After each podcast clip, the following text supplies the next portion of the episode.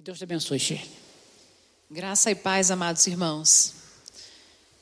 Diante de tudo que nós vimos aqui nessa manhã, diante de tudo que nós ouvimos, os testemunhos, nós vimos o batismo, eu não poderia trazer uma outra reflexão do que eis-me aqui. Esse é o tema que a gente vai conversar um pouco nessa manhã. E o texto que Deus me deu para falar com você foi em Marcos 16, 15. E disse-lhes: Vão pelo mundo todo e preguem o evangelho a todas as pessoas. Vão pelo mundo todo e pregue o evangelho a todas as pessoas. Evangelizar é um ato de obediência e de amor, e de amor a Deus. Deus nos chama para ser representantes de Jesus. 2 Coríntios 5,20 vai dizer que, portanto, somos embaixadores de Cristo, como se Deus estivesse fazendo o seu apelo por nosso intermédio. Por amor a Cristo, lhe suplicamos, reconcilie-se com Deus. E só há um meio para a salvação, que é através de Jesus Cristo. Estamos dispostos a tudo para obedecer essa ordenança? Será que você está disposto a isso? O apóstolo Paulo, dominado pelo amor, estava disposto a sacrificar a própria vida na pregação do evangelho. E por que que eu devo evangelizar? Por que que você deve evangelizar? Primeiro, porque é uma ordenança. Mateus 28, de 19 a 20, diz o seguinte: Portanto, vão e façam discípulos de todas as nações, batizando-os em nome do Pai, do Filho e do Espírito Santo, ensinando-os a obedecer a tudo que eu lhes ordenei. Ele nos deu essa ordem, porque Ele quer que nós falemos do grande amor dele. A gente só pode falar de uma coisa que a gente vive. Se você vive esse amor, se você foi transformado, você pode falar sobre isso.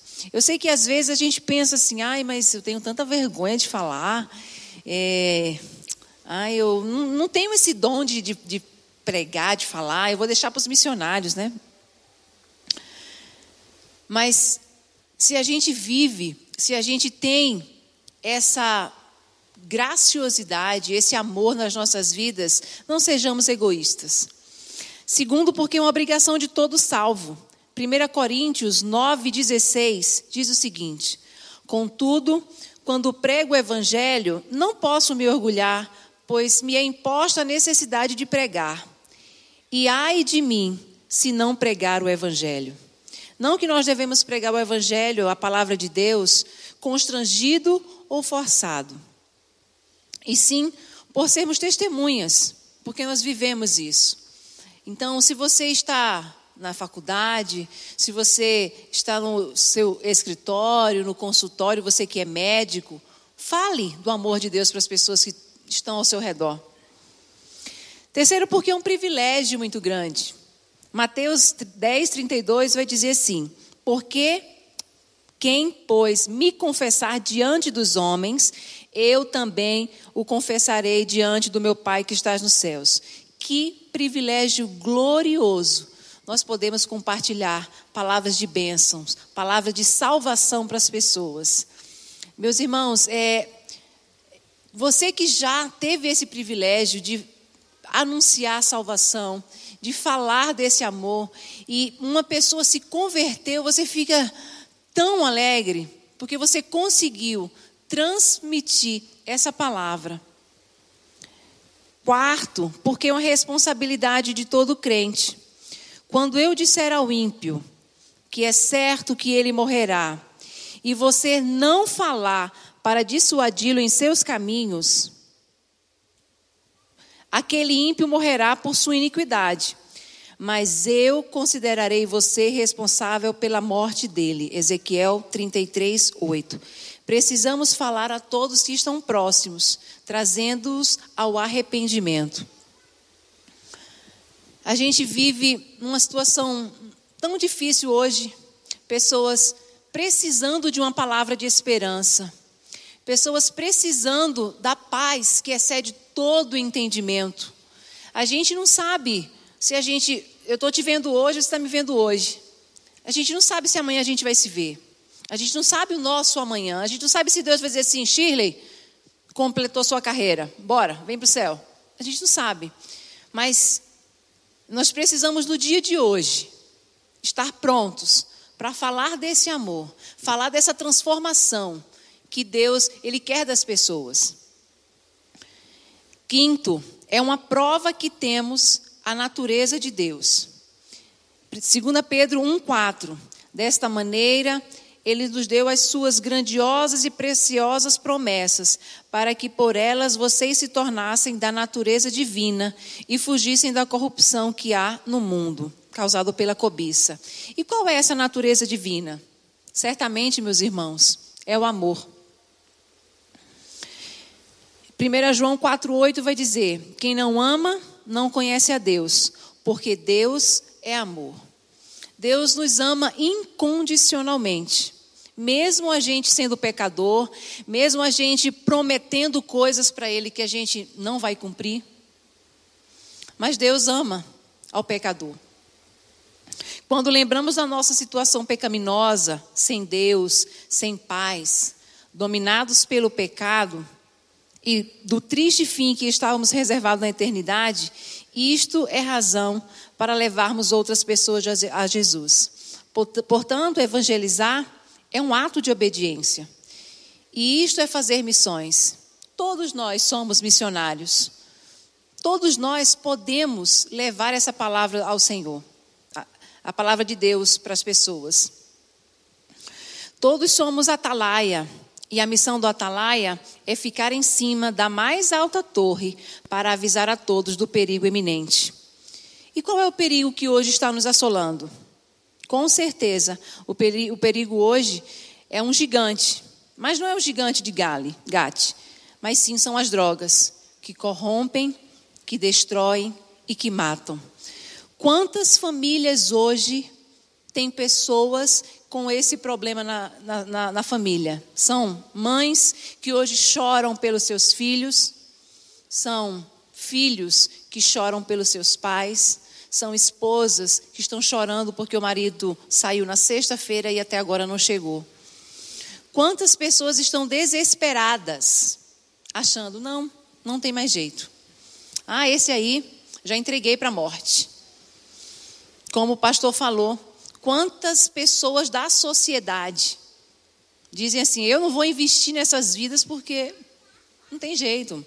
Estão na Cracolândia.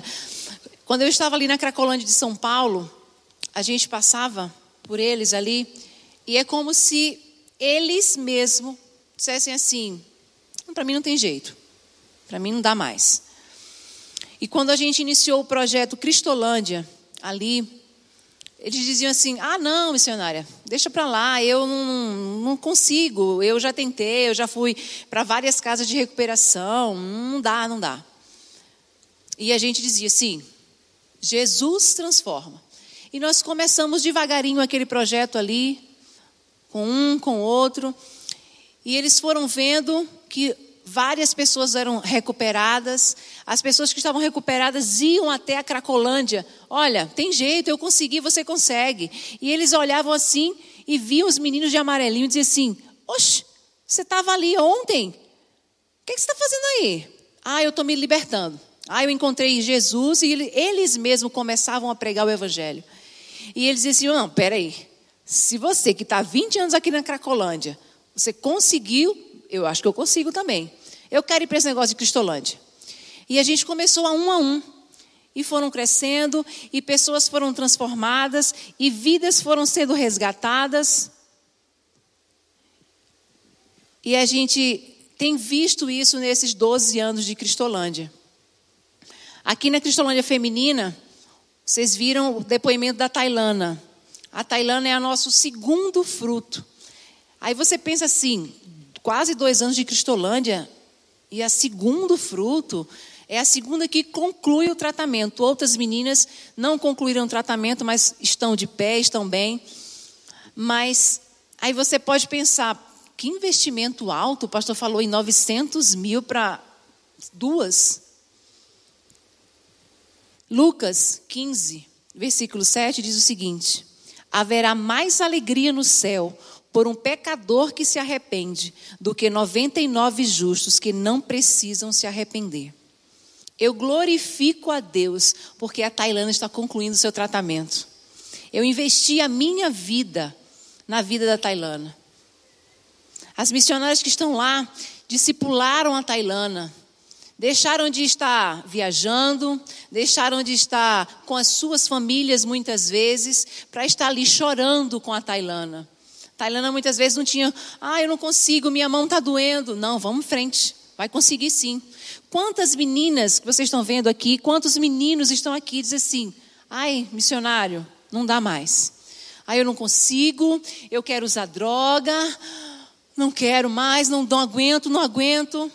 E os missionários param, oram. E hoje eles estão aqui, dizendo: sim, é possível. Meus irmãos, eu não sei o que Deus tem falado ao coração de vocês nesses dias, mas sim, é possível. Deus está chamando a gente para falar do amor dele, para pregar o evangelho a toda criatura, seja Cristolândia, Cracolândia, seja ribeirinhos, seja fora do país. Deus está te chamando, meu irmão.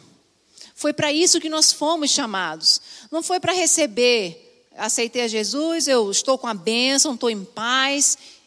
E o seu próximo? O que você tem feito? Tem uma irmã aqui da PIB que, nesse período de pandemia, ela não pode estar tá saindo, é uma senhora de idade, ela não pode sair, mas ela se comprometeu com o Senhor de falar do amor dele para os seus vizinhos. Então, todos os dias, ela escreve um versículo bíblico e prega na porta do apartamento dos vizinhos, desejando palavras de bênção, falando que está orando por esses vizinhos. E Deus tem feito maravilhas. Ela tem contado coisas assim que a gente fica assim, poxa, eu nunca tive essa ideia. E você, o que tem feito para as pessoas que estão ao seu redor? Na Cristolândia, nós recebemos muito depoimento de mães, de filhos que estão chorando, que não aguentam, que já desistiram dos seus entes queridos. Eu quero dizer uma mensagem para você: não desista. Mãe, não desista do seu filho. Filho, não desista do seu pai. Em Jesus há esperança. Um certo dia, eu estava na Cristolândia Sonho de Mãe. E tinha uma criança que orava pelo seu pai. O seu pai bebia, não queria um tratamento, a sua mãe estava sendo tratada, e ele todos os dias, às 18 horas, quando nós fazíamos o culto da noite, quem tem pedido? Ele falava assim, pelo meu pai Sebastião. E a gente orava. E todos os dias, quando a gente, quem tem pedido? Pelo meu pai Sebastião. E ele ficou uns nove meses no projeto com a mãe dele. Mas todos os dias ele orava por esse pai. E eles, a mãe dele concluiu o tratamento, voltou para casa. E um certo dia ele me ligou. Ele ligou para a gente e falou assim: Tia, sabe meu pai? Eu, sim, Sebastião. Então, ele se converteu. A oração tem poder. Então é isso, meus irmãos. É isso que a gente precisa. É orar mais pelas pessoas que estão perdidas. É ir até eles. É falar do amor de Deus. É falar que existe esperança. As pessoas estão lá fora gritando, estão lá fora querendo uma solução para os seus problemas. E nós temos a solução. A solução é Jesus Cristo. E nós podemos levar essa esperança para as pessoas. Então, você que está em casa, você que está aí, Deus está te incomodando, o que você pode fazer para falar do amor de Deus? Às vezes é colocar um bilhetinho na porta, às vezes é ir para o campo missionário. Deus me chamou quando eu tinha 18 anos. Eu disse: Ah, eu sou muito jovem, Deus. Eu tenho os meus sonhos. Eu quero fazer minha faculdade, eu quero estudar, eu quero viajar. E eu disse não para o, Senhor. E durante 10 anos, fiz a minha faculdade, concluí, já estava trabalhando na minha área. E Deus me sacudiu: Shirley, Eu te quero em missões.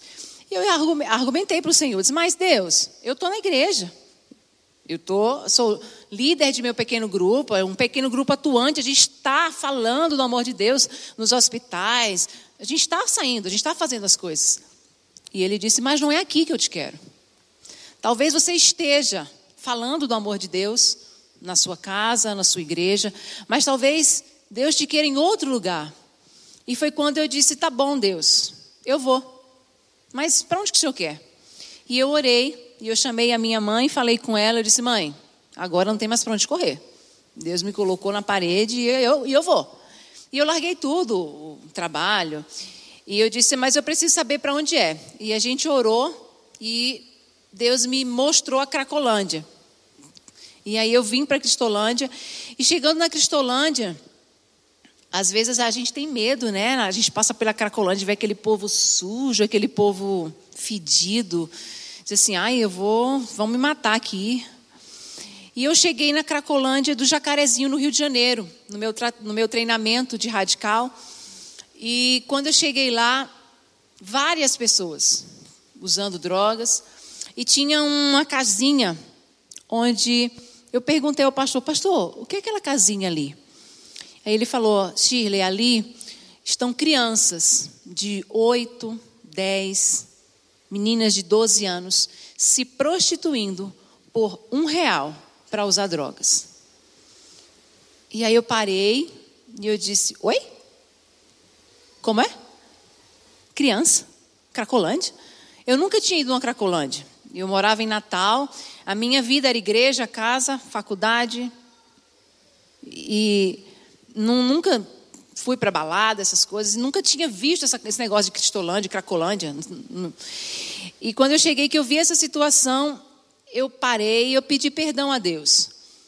Porque foram dez anos que Deus havia me chamado. Foram dez anos que Ele me queria ali naquele lugar. Foram dez anos que eu perdi de falar a palavra de Deus naquele lugar, naquele contexto de Cracolândia.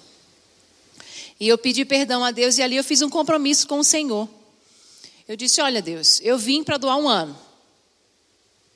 Mas diante disso, diante dessas coisas que eu estou vendo aqui, não dá para ficar mais um, só um ano. Nesse momento eu te entrego a minha vida para a obra missionária. Para onde o Senhor quiser me mandar, eu vou. E aí ele já me mandou para São Paulo, Rio de Janeiro, e agora eu estou aqui no Paraná. E o mais engraçado é que eu digo assim a Deus: Ô oh Deus, me manda mais para perto de casa, eu quero ficar próximo da minha família. E quanto mais eu mando, eu peço para ele, pastor, para ir para perto, ele manda mais para longe. Eu estava no Rio de Janeiro, eu disse: Deus, um sonho de mãe, eu disse: me manda mais para perto de casa, para o Nordeste. Quero ficar mais próximo da minha família, meus filhos, conhecerem seus avós. E aí Deus disse assim: tá bom, Paraná, Cristolândia, Paraná. E aí eu vim. Mas, meus irmãos, você perguntar a Chile, você se arrependeu? Não. Quando a gente olha aqui para esses meninos, para essas meninas, e vê a luta diária delas e deles, não tem como a gente se arrepender. A gente renova cada dia mais o nosso compromisso com o Senhor. Tem dias que a gente está cansado, tem dias que é menino chorando, tem dia que. Ai, Senhor, já, já dei 10 anos, já, já deu, né? Aí eu olho para elas e digo assim: não, mais 10 anos a conta aí, Senhor. E a gente tem ido. E eu quero convidar você a dar mais do seu tempo para o Senhor. Dar mais, falar mais de Deus, seja na sua vizinhança, seja na sua faculdade, seja no seu emprego, no seu consultório médico, no seu escritório. Fale para as pessoas de Jesus. É para isso que nós nascemos. Nós nascemos para falar do amor de Deus, para compartilhar das bênçãos que Deus tem derramado. Não sejamos egoístas, nós temos uma bênção nas mãos, nós temos um tesouro. E no lugar de esconder esse tesouro, nós precisamos colocar ele à mostra. Olha, Aconteceu comigo, eu era assim, assim, mas eu encontrei esse Deus maravilhoso e esse Deus salvou a minha vida, ele transformou e hoje eu posso ter paz, eu posso ter esperança porque ele está vivo dentro de mim. A gente fala do que a gente vive. E eu quero te convidar a fazer isso, a falar mais do amor de Deus, a fazer missões na prática, a orar mais por missões, a orar mais por essas meninas, por esses meninos. A gente tem dias que é uma luta. O diabo ele não desiste.